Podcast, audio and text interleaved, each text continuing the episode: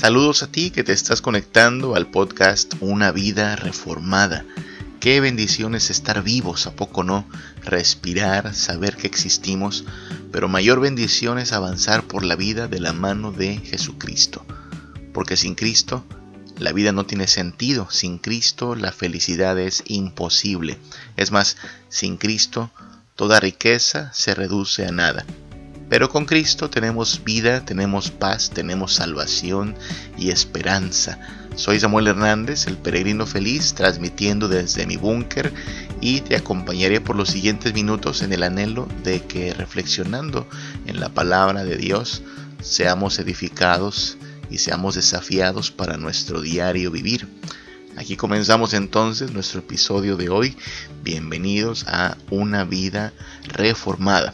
Estamos estudiando, meditando en pasajes del libro de Eclesiastés, un libro lleno de preguntas que nos hacen reflexionar sobre cuál es el sentido de la vida, qué sentido tiene tanto trabajar, tanto cansarse, tanto pues esforzarse porque la vida valga la pena. Y al final el autor de este libro, presuntamente Salomón, se pregunta ¿Cuál es el sentido de todas estas cosas? Este hombre llegó a la cúspide de la sabiduría, del éxito, de la riqueza, de las relaciones, tuvo todo cuanto se le antojó y al final de su vida, de todos modos, tiene este vacío que le hace preguntarse cuál es el sentido de todo lo que hacemos. Debajo del sol. Aquí la clave es entender que la expresión debajo del sol en el libro de Eclesiastés se refiere a la vida, pues sí, a la vida que vivimos debajo del sol, la vida a nivel de lo terrenal, de lo temporal, vaya una vida que no considera a Dios. La vida debajo del sol es una especie de sobrevivencia, tratar de ser lo más felices posibles, tratar de adquirir los mayores bienes que puedas, tratar de experimentar de todas las formas que se te ocurra, en el anhelo de que por fin algo de eso te sacie, quizá esa relación, quizá ese negocio, quizá ese logro, y sin embargo al final el libro de Eclesiastés nos sirve como una advertencia, mira, puedes tener toda la plata, todo el oro, todo el dinero, todos los negocios prósperos, todas las relaciones que se te antojen, todas las fiestas. Y al final, si eso es todo lo que tienes, si solo viviste debajo del sol, ahí de ti porque seguirás tan vacío como cuando no tenías nada de esto. Claro, lo bailado nadie te lo quita. Las fiestas, las juergas, las parrandas, los éxitos, los logros, eso nadie te lo quita, pero no lo puedes conservar para siempre. Tienes también que pasar a la eternidad y en la eternidad no se puede conservar nada de lo terrenal. Tendremos que cambiar el valor de las cosas para entender qué es lo que verdaderamente vale, por qué vale la pena vivir e incluso qué hace que valga la pena morir.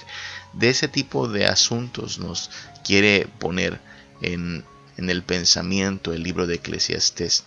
Hoy vamos a considerar, de hecho, un pasaje que nos hace reflexionar acerca de la vida, acerca de la muerte, en perspectiva del hecho de que todos nosotros tendremos que partir de este mundo. Estoy hablando, sí, de la muerte, del sepulcro. De hecho, el título va a ser Visitar un cementerio no te hará daño. De eso vamos a estar hablando, ¿sabes? Quizá visitar un cementerio, lejos de ser algo que mucha gente evita, que mucha gente trata pues de escapar de la necesidad de ir a un cementerio. Conozco gente que cuando muere un familiar, un amigo, pues van, acompañan a la familia simplemente por pues deber moral, simplemente por apoyo y solidaridad, pero si por ellos fuera, no pisarían un cementerio nunca más. Y la idea es que visitar un cementerio, sabes, aunque para algunos puede ser escalofriante, para algunos puede ser pues algo desagradable, en realidad te podría ser benéfico, ¿sabes? Visitar un cementerio podría ser útil para tu forma de pensar, para tu forma de vivir. Mira lo que dice Eclesiastés capítulo 6 del 10 al 11. Voy a leer la traducción lenguaje actual. Dice así, nosotros existimos porque Dios quiso que existiéramos. y hasta nos puso el nombre que tenemos, pero no podemos luchar contra Él porque es más fuerte que nosotros. Pero nada ganamos con hablar. Mientras más hablamos, más tonterías decimos. En realidad, no sabemos qué es lo mejor para nosotros. No tiene sentido alguno vivir tan poco tiempo y desaparecer como las sombras. Además, nadie puede decirnos qué pasará en este mundo después de nuestra muerte. Nuevamente el autor de Eclesiastés hace alarde de una especie de pesimismo, una especie de impotencia. Lo que dice es, mira, por más que queramos cambiar las circunstancias, por más que nos esforcemos por trascender a nuestras limitaciones, en realidad todo esto está bajo el control no de un humano, sino de Dios. Nosotros existimos porque Dios nos dio la vida, nosotros existimos porque Dios nos concede respirar, pero Él es más fuerte que nosotros. Eso dice el versículo 10 de Eclesiastes 6. Él es más fuerte que nosotros. No podemos luchar contra Él. Mira que es una expresión totalmente realista, ¿sabes? No puedes ir más allá de lo que Dios te ha concedido millones de cosas escapan de nuestra fuerza y de nuestro poder.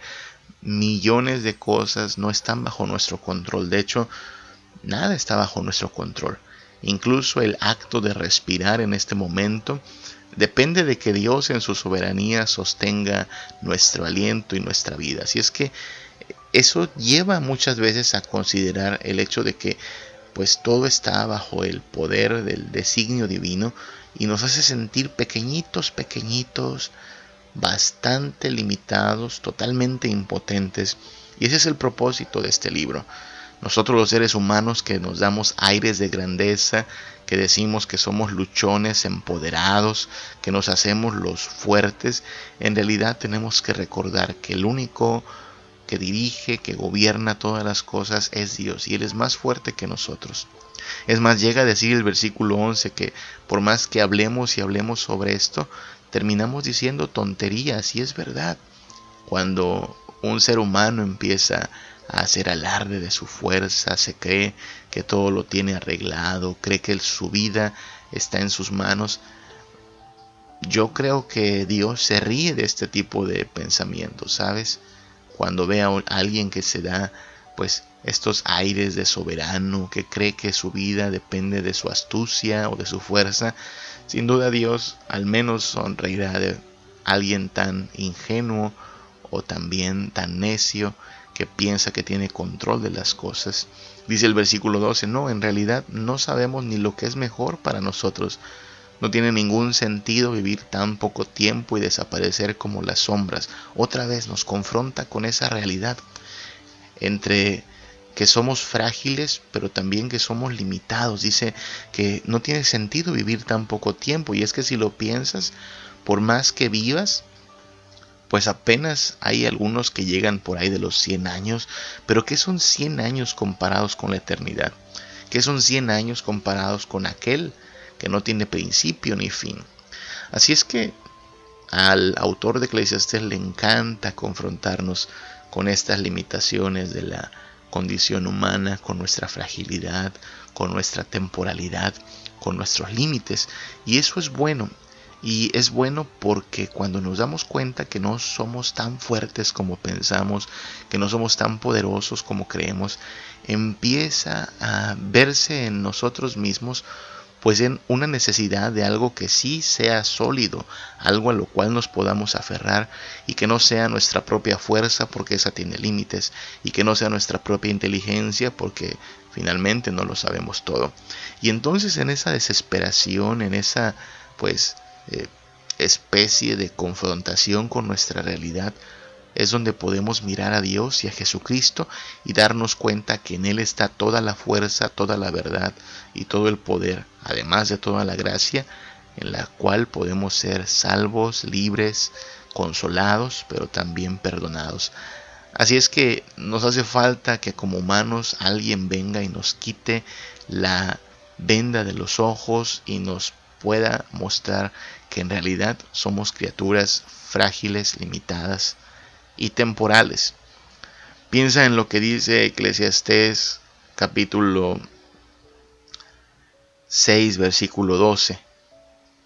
En los días de nuestra vida vacía, ¿quién podrá decir cuál es la mejor manera de vivirlos? ¿Y quién podrá saber lo que será mejor para el futuro cuando Él haya desaparecido? Pues ¿quién conoce el futuro? Eclesiastes 6.12 dice esto.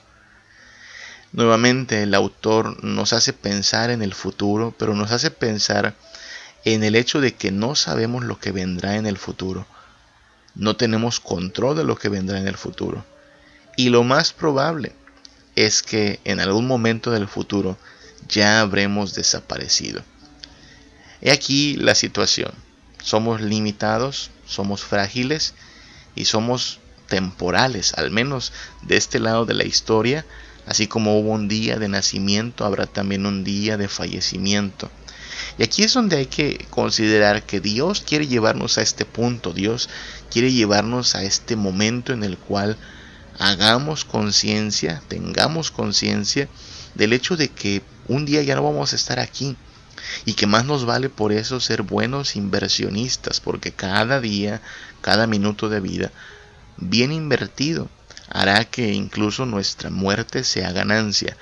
Pero si desperdiciamos nuestro tiempo, si despilfarramos la vida, nuestra muerte será pérdida y derrota. Dios quiere, entre otras cosas, hacer que nosotros tengamos nuestra esperanza, nuestro anhelo y nuestro consuelo, no en la vida presente, sino en la vida futura. Juan Calvino, el gran teólogo de la Reforma, hablaba mucho de esto en sus libros. Él decía que Dios quiere que nosotros aspiremos a la vida futura.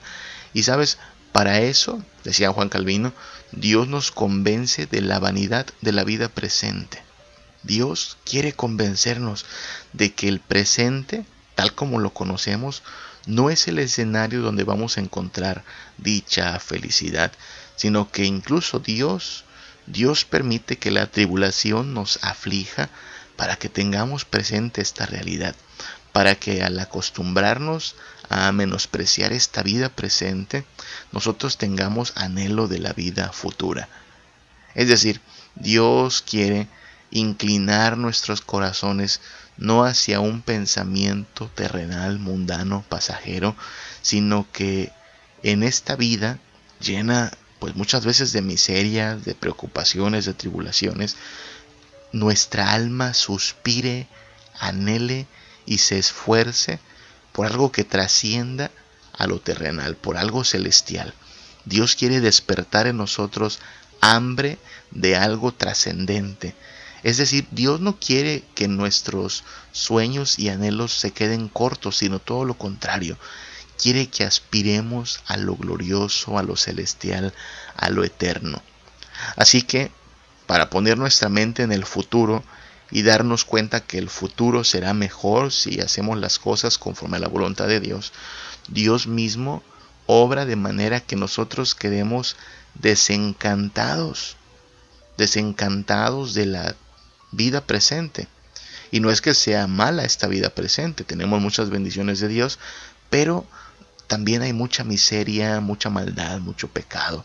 Si nos ponemos a examinar los propósitos, las empresas, los actos, las obras de cada uno de los seres humanos, no veremos más que pues una dimensión terrenal, una dimensión pasajera. Y entonces nos veremos impotentes ante el hecho de que nada de esto será eterno. Todo el resplandor de las riquezas, del poder, de la gloria, va a desaparecer. Y si no nos ponemos a pensar en estas realidades, podríamos quedar deslumbrados por lo temporal, por lo pasajero, y entonces estaríamos cegados ante la eternidad. Y por esa razón muchos hombres llenos de avaricia, de ambición, de codicia, se apegan a lo terrenal sin darse cuenta que no lo van a poder conservar para siempre. ¿Qué hace Dios entonces? Bueno, Dios permite que en esta vida tengamos aflicciones, dificultades, para que no nos perdamos en lo temporal y para que nuestra alma anhele su felicidad no en esta tierra, donde todo es pasajero, sino en la gloria venidera, donde además de que ya no hay llanto, ni tristeza, ni dolor, solo hay delicias a la diestra de Cristo para siempre. Así es que ahí lo tienes. Dios quiere confrontarnos con nuestras debilidades, nuestras fragilidades, para que nosotros dejemos de pensar que en este mundo seremos plenamente felices. Él nos dice, mira, tengo algo mejor para ti, algo que realmente te va a saciar, algo que nadie te puede quitar, pero ese algo está en la gloria conmigo para siempre. Esa es la vida eterna, estar con Cristo en gloria por los siglos de los siglos. Comparado con eso, cualquier ventaja temporal, cualquier éxito pasajero, pues no vale nada, precisamente por esas características. Es temporal, es pasajero y a la luz de la eternidad termina por valer nada. Es como basura, diría Pablo. Por eso Pablo decía que todas las cosas que antes para él eran ganancia, ahora, comparado con Cristo, es solo basura. Entonces, necesitamos algo que nos confronte con nuestra realidad, algo que desenmascare lo vano y lo temporal y nos deje ver las cosas pues con su verdadero valor, con su verdadero aprecio. Y un cementerio es muy bueno para eso. En un cementerio tú puedes darte cuenta de que no importa cuánto las personas se esfuercen, trabajen, ahorren, triunfen, de todos modos terminamos en el mismo lugar, una tumba, el cuerpo haciéndose polvo y la pregunta es, ¿cuánto de todo esto valió la pena? ¿Cuánto de todo esto de verdad tenía sentido? Eclesiastés capítulo 7 versículos del 1 al 8, la traducción lenguaje actual, dice así. Más vale ser respetado que andar bien perfumado más vale el día en que morimos que el día en que nacemos. Más vale ir a un entierro que a una fiesta, pues nos hace bien recordar que algún día moriremos. Más vale llorar que reír, el llanto nos hace madurar. En un funeral los sabios saben cómo comportarse, pero los tontos solo se ríen y cuentan chistes.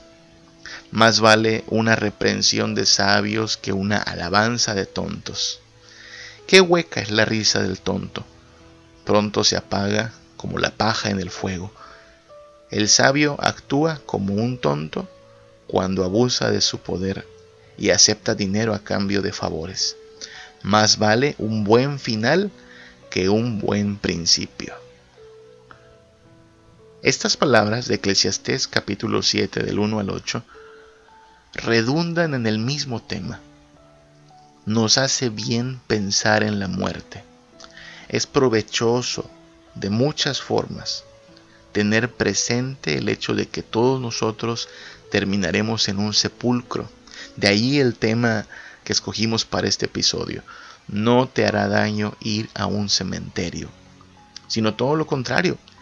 Ir a un cementerio podría ser bastante útil para nuestra vida. Ir a un cementerio podría ser pues una manera de mantener las cosas en su perspectiva correcta.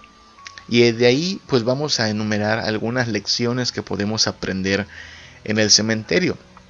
Estas son lecciones que de hecho difícilmente aprendemos en otros escenarios, pero en un funeral, en un velorio, en un cementerio, son lecciones que con la ayuda de Dios podemos podemos aprender.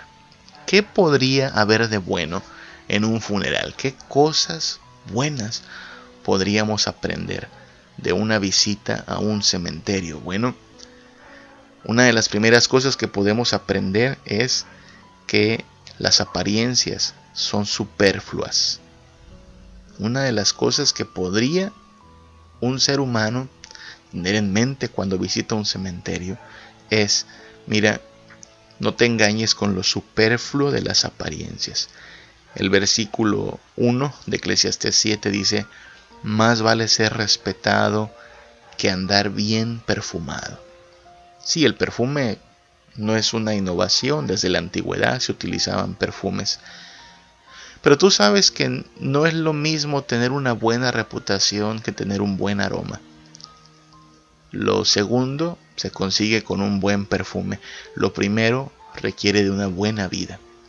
Hay gente que no tiene una buena vida, pero quiere dar una buena apariencia. Y aquí es donde Eclesiastés 7 comienza diciéndonos, mira, no es lo mismo oler bonito a tener una vida respetable. ¿Sabes? Ir a un cementerio nos recuerda eso. Las apariencias son superfluas. Me resulta de verdad interesante, no digo que esté mal, pero me resulta interesante que tratamos de guardar las apariencias incluso en la muerte.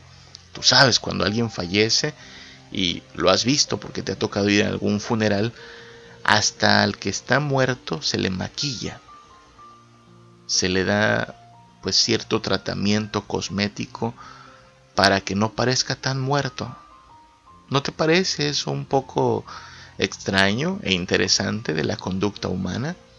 Alguien fallece y le ponemos sus mejores atuendos, su ropa que le gustaba, lo arreglamos, se contrata un servicio, la funeraria te brinda el servicio de maquillar al difunto. Y se le trata de poner a veces hasta una expresión de paz, de sonrisa. Me llama mucho la atención porque no importa cuánto maquilles a un fallecido, no importa cuánto le pongas de ropa bonita, la realidad no puede ocultarse. Las apariencias, las apariencias son solo eso, una fachada, una máscara.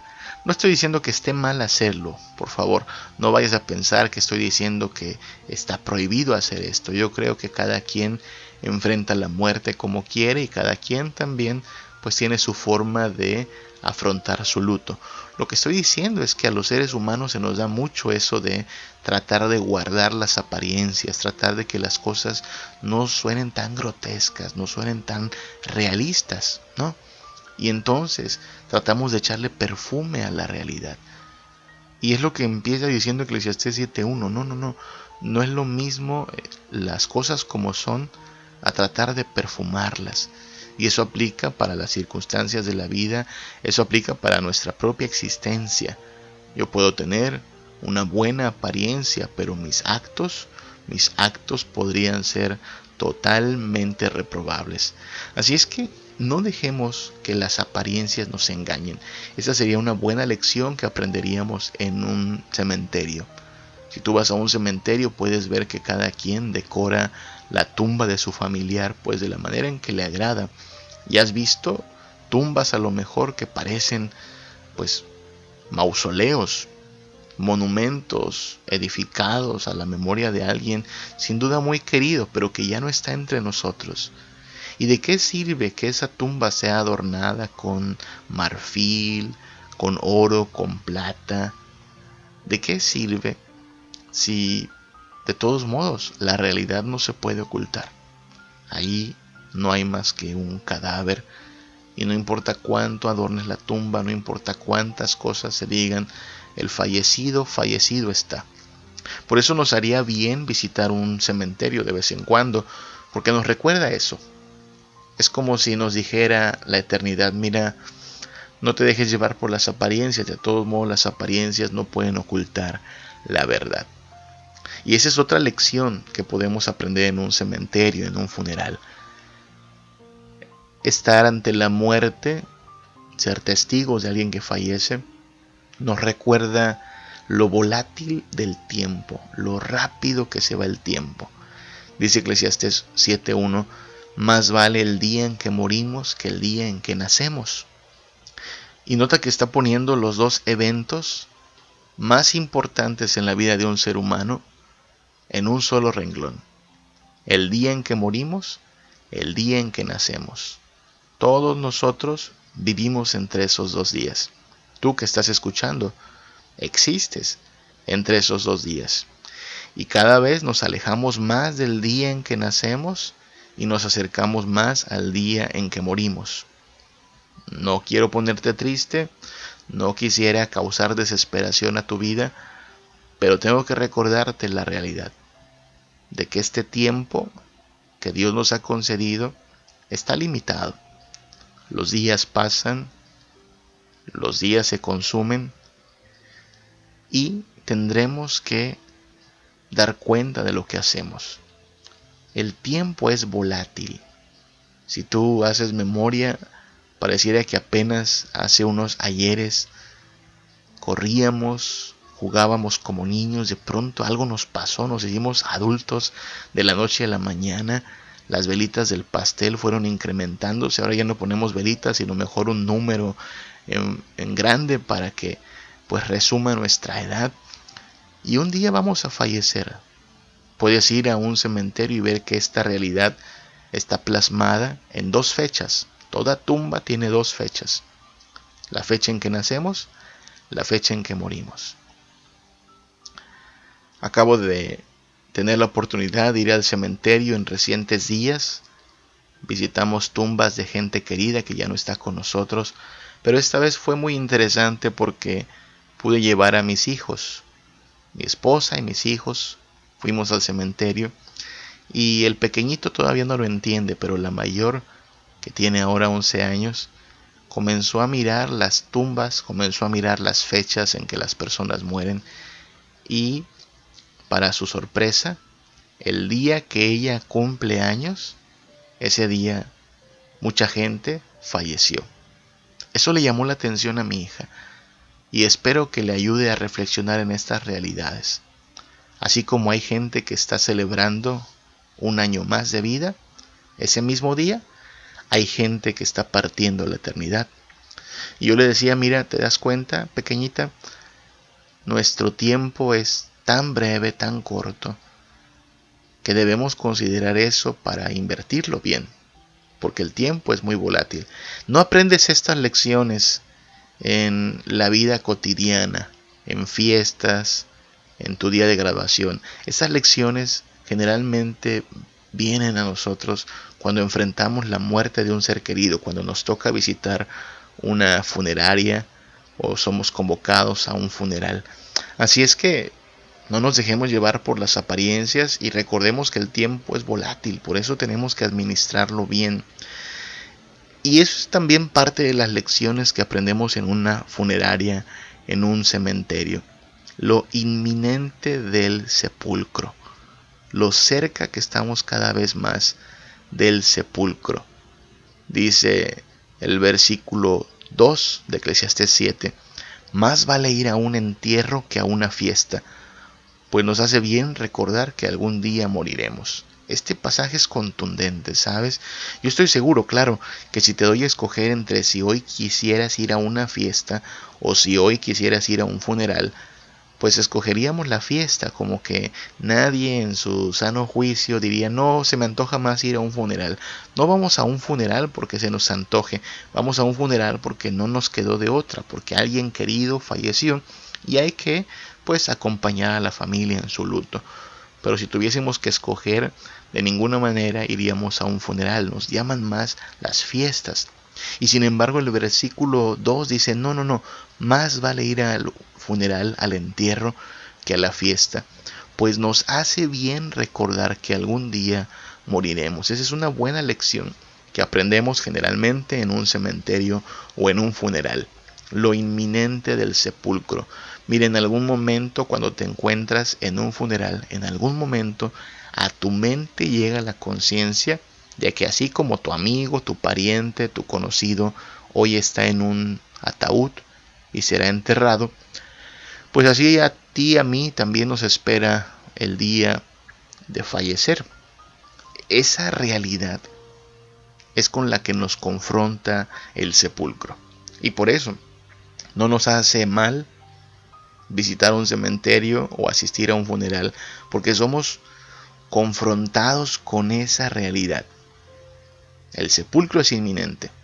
No importa, en realidad no importa si gozas de buena salud, si tienes un seguro de vida, si has logrado tus sueños, todo eso está muy bien, pero aún así el sepulcro te espera, a todos por igual, ricos y pobres, grandes y pequeños, gente de primer mundo, gente de tercer mundo.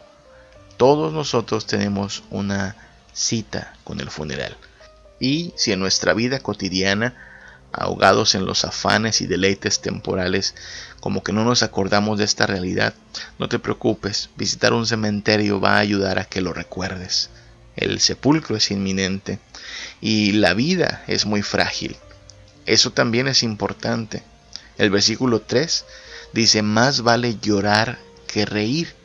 El llanto nos hace madurar. Esa es una lección que también aprendemos en un funeral o en un cementerio. Aceptar lo frágil de la humanidad. Y quizá no hay una muestra más palpable de esa fragilidad que cuando una persona se quiebra y suelta en llanto.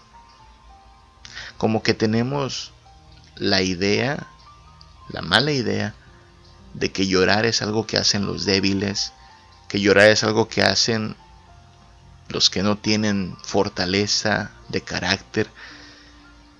En culturas de América se ha extendido la idea de que los hombres no lloran, de que llorar es algo que hacen los niños o las mujeres.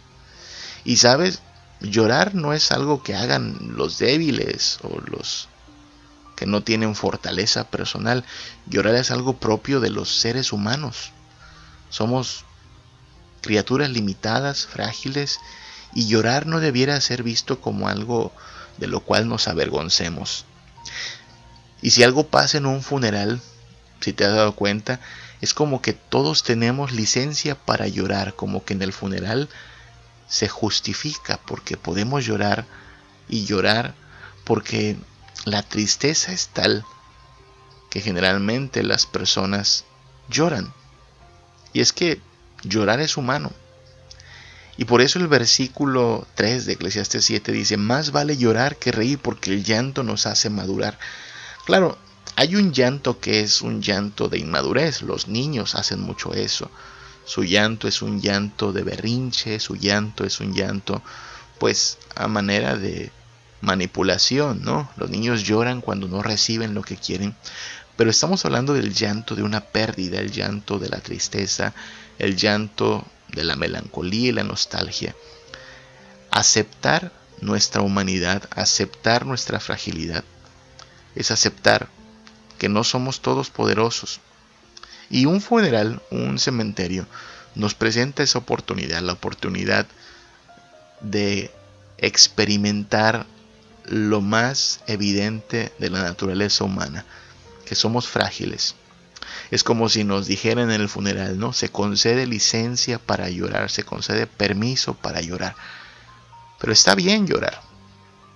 Llorar podría ser parte de este despertar a la realidad y a la madurez y entender que somos limitados, frágiles y que necesitamos algo que le dé sentido a nuestra vida hacia la eternidad, porque nada de este mundo va a ser va a ser verdaderamente duradero. Así es que no tengas miedo en afrontar tu fragilidad. Si de pronto ves que las fuerzas se te van, si de pronto descubres que hay cosas que te ponen triste, si de pronto te dan ganas de llorar porque extrañas a alguien, yo te diría, no hay nada de qué avergonzarse, eso hacemos los humanos, eso hizo Cristo mismo cuando estuvo aquí en la tierra. Tú sabes, cuando él visitó la tumba de su amigo Lázaro, aún sabiendo que lo iba a resucitar, Jesús lloró. Jesús, al fin y al cabo, igual a nosotros y siendo al mismo tiempo Dios, pues experimentó toda clase de situaciones humanas y también la tristeza y también el luto. Y Jesús lloró. Y él no reprimió sus lágrimas, sino que esas lágrimas en el rostro de Jesús nos recuerdan que los humanos lloran, porque los humanos son frágiles. El versículo 4 dice algo interesante, dice, en un funeral los sabios saben cómo comportarse, pero los tontos solo se ríen y hacen chistes. Eclesiastés 7:4. En un funeral los sabios saben cómo comportarse, pero los tontos solo ríen y cuentan chistes. Y la misma idea se repite en el versículo 6. Qué hueca es la risa del tonto. Pronto se apaga como la paja en el fuego. Y no es que al autor de Eclesiastés le molesten las bromas, los chistes, los momentos divertidos.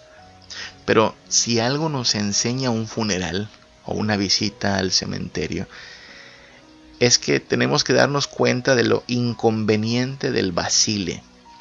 El vacile, es decir, esta actitud de agarrarlo todo a chiste, agarrarlo todo a risa y broma.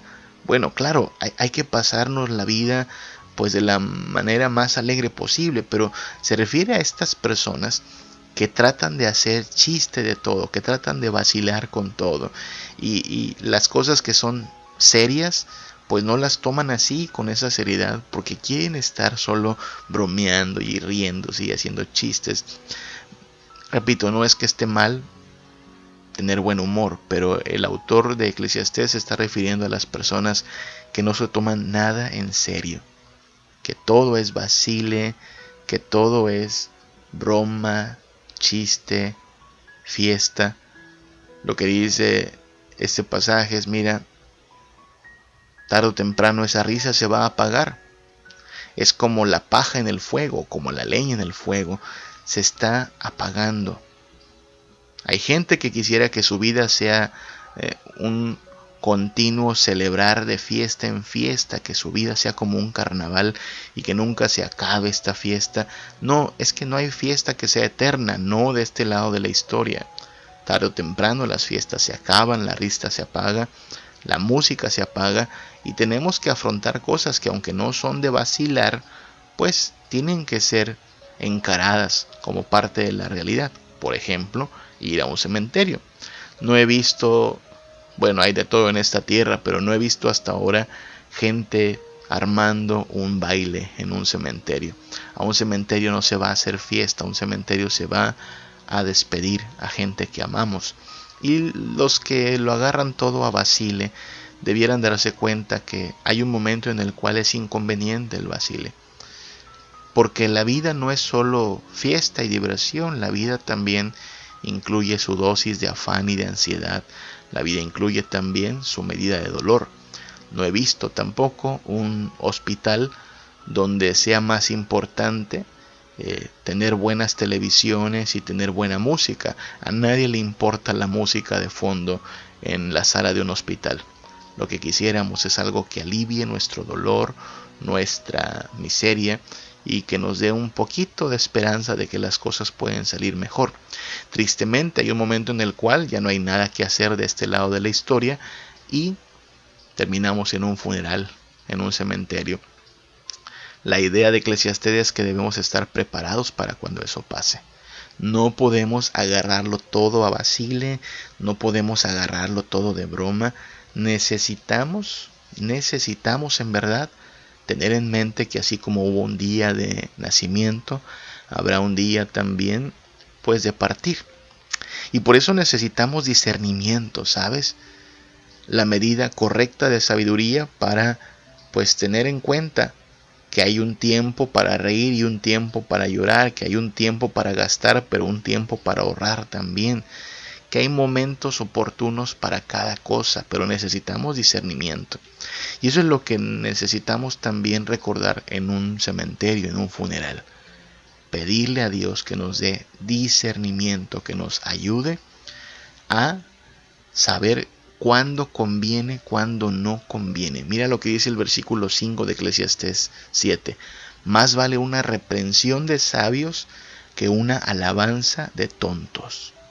Es decir, más vale que el sabio te aconseje, te corrija, a que los tontos te aplaudan y se vuelvan tus amigos. Pero para eso necesitamos discernimiento, para saber si el que te está hablando es un sabio o un necio, para saber si tus amigos con los que te juntas son provechosos o serán un estorbo. Necesitamos por eso discernimiento y lo necesitamos pronto porque la vida se está acabando. Dice el versículo 7 de Eclesiastes 7, el sabio actúa como un tonto cuando abusa de su poder y acepta dinero a cambio de favores. La misma idea. Sabios que actúan como tontos, eso es preocupante. Porque si un sabio actúa como tonto, pues entonces no era tan sabio, ¿te das cuenta? Le faltó discernimiento. Saber cómo convenía actuar, saber lo que realmente importaba. Necesitamos adquirir discernimiento.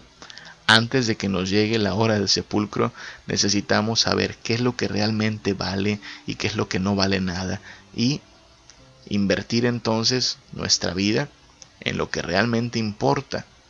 Estas lecciones, te das cuenta, solo las aprendemos en un funeral. No te hace daño ir a un funeral de vez en cuando. Si te vas a dar cuenta de que las apariencias son superfluas, si te vas a dar cuenta de que el tiempo se te está yendo, si vamos a ser confrontados con el hecho de que el sepulcro es inminente y a todos nos llegará, si vamos a recordar y darnos cuenta que la humanidad es frágil, que también lloramos, que también nos entristecemos, que no somos tan fuertes como pensamos, vaya, entonces fue una buena lección ir a un cementerio, porque fuimos confrontados con nuestras debilidades, nuestras carencias, nuestras miserias, y entonces podremos ir a aquel, aquel que siendo así de frágiles y débiles, puede ser nuestra roca de salvación, nuestro fundamento para tener consuelo, paz y esperanza, y ese alguien es Jesucristo. Nosotros, siendo débiles, podemos ir a Él, que es todopoderoso, y pedirle su ayuda, clamar por perdón para nuestros pecados, hacerle nuestro tesoro mayor y vivir en la confianza y certeza de que si vivimos, para Él vivimos, y si morimos, para Él morimos. Una lección más. Una lección más que aprendemos generalmente solo en el cementerio o en el funeral está en el versículo 8 de Eclesiastes 7, donde dice, más vale un buen final que un buen principio. Otras traducciones dicen, más vale el fin del negocio que su principio. ¿De qué está hablando Eclesiastes? Bueno, una lección que aprendemos en el funeral, en el cementerio, es que tenemos que cuantificar lo provechoso del negocio. Si tu vida fuera un negocio, una empresa, solo hay de dos. Al final, o fue un buen negocio o fue un terrible fracaso. Todas las personas que están allí en sus tumbas, todos aquellos que han fallecido y que solo se conserva pues esa lápida con las dos fechas, la del nacimiento y la de la muerte, pueden ser clasificadas no, no de acuerdo a su condición social, no de acuerdo a su grado escolar, no de acuerdo a lo bonito de sus tumbas. En realidad la clasificación se reduce a dos categorías nada más. O su vida fue un buen negocio, excelente negocio, o su vida fue un vil fracaso. Y necesitamos por eso discernimiento en esta vida para saber en qué vale la pena invertir y en qué mejor ni nos metemos. Necesitamos recordar que al final de nuestra vida hay como una especie de corte de caja donde hay que hacer el balance entre las cosas que decidimos, las cosas que atesoramos, las prioridades que perseguimos para cuantificar si el negocio nos salió bien o si salimos perdiendo. Es muy importante tener esto en mente. Todos nosotros tenemos que hacer un recuento de los gastos. De ahí el nombre de esta serie, el recuento de los gastos. ¿Cuánto gastaste de tu vida en aquello que trataste de obtener? ¿Y cuánto de eso valió la pena? Y aquí es donde hay que citar a el Maestro, a Jesucristo, el Salvador e Hijo de Dios, que lo dejó también muy claro en sus enseñanzas cuando dijo que de nada le sirve al hombre si gana el mundo y se pierde su alma. Cuando nos advirtió que la vida no consiste en la abundancia de los bienes que poseemos. Cuando una y otra vez nos habló de que del otro lado solo espera o la gloria y la vida eterna o el infierno y el crujir de dientes. Porque esta es una realidad. Todas las personas cuyas tumbas puedes ver en el cementerio, o están en un lugar de dicha y gloria, de deleite y paz, esperando la resurrección, o se encuentran en un lugar de tormento, de pena y dolor, esperando también una resurrección, pero para recibir castigo eterno. Todos nosotros estaremos eternamente o en el llanto y el dolor o en la dicha y la felicidad. Pero necesitamos hacer el buen negocio, poner la mirada en las cosas que realmente importan, atesorar lo que realmente podremos conservar por la eternidad, dejar de invertir el tiempo, la fuerza y la vida en lo que no aprovecha y poner a Cristo en primer lugar. Estas lecciones solo se aprenden generalmente allí, ante la muerte, en un sepulcro, en un cementerio. Allí somos confrontados con el hecho de que las apariencias, las apariencias no son nada, con el hecho de que el tiempo se va volando, con lo inminente del sepulcro, con lo frágil de la vida, con lo inconveniente del vacile, con lo urgente del discernimiento y con la pregunta, la pregunta más importante. Al final de todo esto, tu negocio, tu vida, ¿fue pérdida o fue ganancia? De allí que nos debemos asegurar mientras hay tiempo de que estamos poniéndolo todo donde realmente habrá ganancia. Jesucristo lo dijo así, el que quiera salvar su vida la perderá, pero el que pierda su vida por causa de mí la hallará. Lo que quiere decir es que nuestra vida debe ser invertida donde realmente habrá ganancia. En Cristo Jesús, su reino, su salvación, su gloria. Allí es donde nos vale invertirlo todo. Y no, no será pérdida sino ganancia. Esta es la gran diferencia entre ir al sepulcro y saber que fuimos en bancarrota o ir al sepulcro sabiendo que el que está en Cristo, aunque esté muerto, vivirá. Y mientras vivimos, el vivir es Cristo. Y cuando muramos, el morir será ganancia. Dios te ayude, Dios nos ayude a ser sabios y hacer de este un buen negocio. Invertir donde vale la pena, desechar lo que no será eterno y enfocarnos en vivir para la gloria de Jesucristo, el que nos da vida, el que nos salva del pecado, el que nos da una herencia eterna que nada ni nadie nos puede arrebatar. Hasta aquí te acompañó Samuel Hernández, el peregrino feliz. Dios bendiga tu vida, tu hogar y tu alma. No cuentes tus carencias, mejor cuenta tus bendiciones. Vive tranquilo, vive contento, disfruta el momento, pero piensa en lo eterno. Y que en tu agenda, que en tu agenda la prioridad sea Jesucristo.